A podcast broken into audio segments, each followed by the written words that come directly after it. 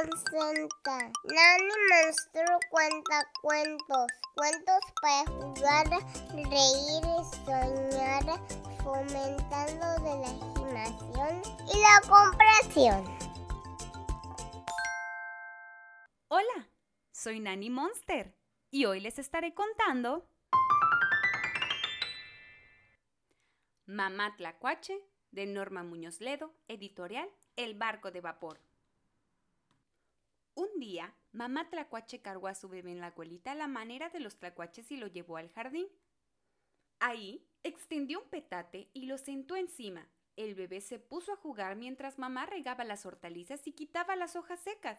Después de un rato, empezó a bostezar y a tallarse los ojos. Así que mamá trajo una cobija y lo acostó a la sombra de un árbol donde se quedó profundamente dormido. Entonces mamá trajo un buen vaso de agua de limón, luego el periódico y una silla cómoda y se dispuso a leer las noticias del día. Estaba muy entretenida con su lectura cuando un ruido la distrajo. Paró bien la oreja y escuchó un tic tic tic tic. Parecía que alguien jalaba un hilo de estambre y luego tejía con agujas. Mamá se levantó y comenzó a buscar en el jardín y por atrás de los geranios allí encontró a una araña que tejía su tela. Araña, le dijo amablemente, por favor no hagas ruido. Mi bebé está durmiendo. Está bien, contestó la araña. Terminaré mi casa más tarde.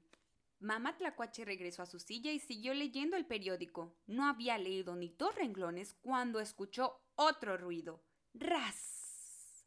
Ras ras. Parecía como si alguien en la lejanía arrastrara una carga muy pesada. Mamá se puso a buscar y... ¡Ajá! Abajo de la hierbabuena encontró a un caracol que caminaba lenta y pesadamente cargando su casa. Caracol, dijo. Mi bebé está durmiendo la siesta y tú haces mucho ruido. Lo vas a despertar. El caracol movió lentamente la cabeza para un lado, después lentamente la movió para el otro lado hasta que al fin contestó pausadamente. De acuerdo, cargaré mi casa más tarde. Mamá regresó a su silla y siguió leyendo, pero tenía un oído muy fino y al poco tiempo le pareció escuchar otro sonido. Crunch, crunch, la tlacuache bajó lentamente el periódico y movió la nariz. ¿Y ahora? ¿Qué es eso? Registró el jardín de arriba abajo hasta que la mata de jitomates encontró a un gusano comiéndose una hoja. Gusano, dijo algo molesta. Por favor, no hagas tanto escándalo. Mi bebé está durmiendo. Muy bien, contestó el gusano. Acabaré mi desayuno más tarde.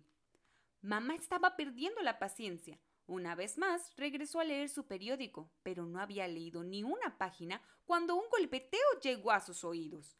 Inmediatamente dejó la lectura y puso atención. Se escuchaba un tras, tras, tras, tras, tras. ¿Quién podría ser? El ruido venía del pasto, así que mamá trajo una lupa y se puso a investigar. Por fin encontró una larga hilera de hormigas que caminaban sin descanso. ¡Hormigas! dijo en tono regañón. ¿Por qué hacen tanto estruendo? ¿Que no ven que mi bebé está durmiendo la siesta? Estamos muy ocupadas, tenemos mucho trabajo, contestaron las hormigas. Pues háganlo después, ordenó mamá. Está bien, trabajaremos más tarde, dijeron las hormigas de mala gana.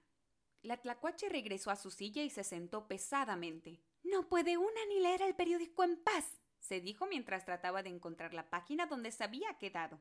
Así pasaron algunos minutos en los que todo, absolutamente todo, estuvo en calma. Parecía que el jardín entero estaba haciendo la siesta junto con el bebé.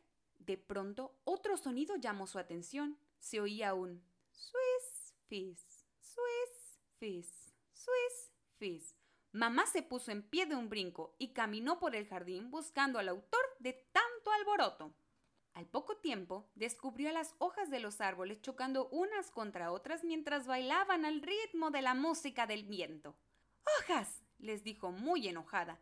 Mi bebé está dormido. No hagan ruido. Pero si nosotras solo bailamos con el viento, contestó una hoja. Pues no bailen, replicó la tlacuache. Siempre que hay viento bailamos, dijo otra hoja. ¡Viento! rugió mamá. No hagas que bailen las hojas.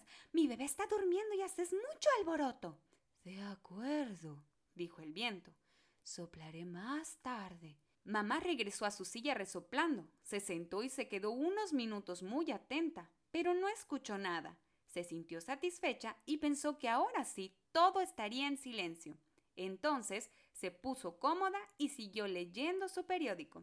Pasó un buen rato, tanto que mamá hasta había enroscado su colita como suelen hacerlo los tlacuaches.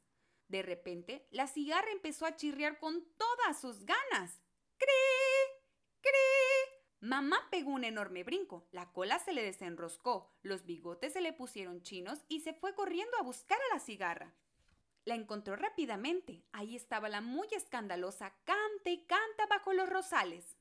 Mamá quería gritar, pero eso habría sido muy ruidoso, así que se limitó a decir muy enojada: ¡Cigarra!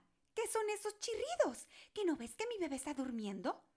Es que estoy muy contenta, contestó la cigarra. Pero lo vas a despertar. Está bien, dijo la cigarra. Me pondré contenta más tarde. Mamá Tlacuache regresó a su lugar y se dejó caer en la silla suspirando.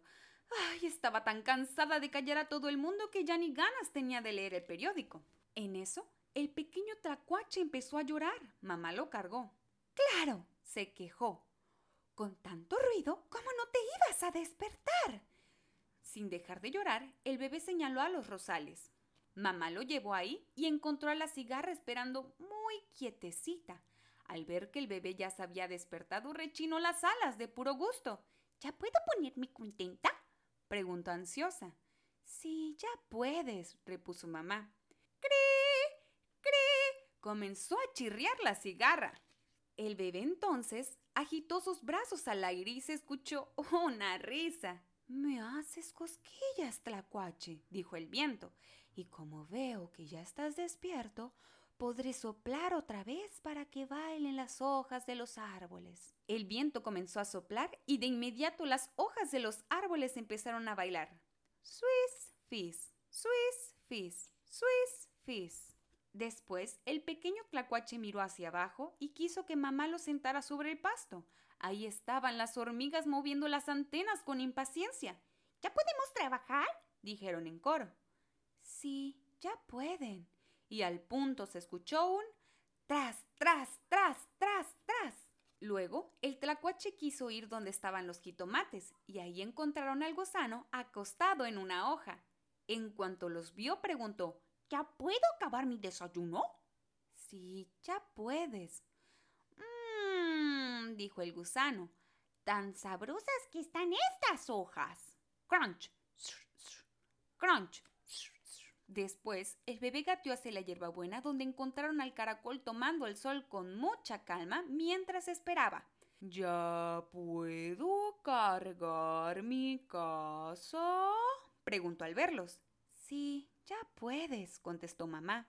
El caracol empezó a caminar lentamente y enseguida se escuchó ras, ras, ras. Por último, el bebé pidió que lo llevaran a los geranios donde encontraron a la araña sentada y aburrida, con su tela a medio tejer. ¿Ya puedo terminar mi casa? preguntó. Sí, ya puedes, dijo mamá.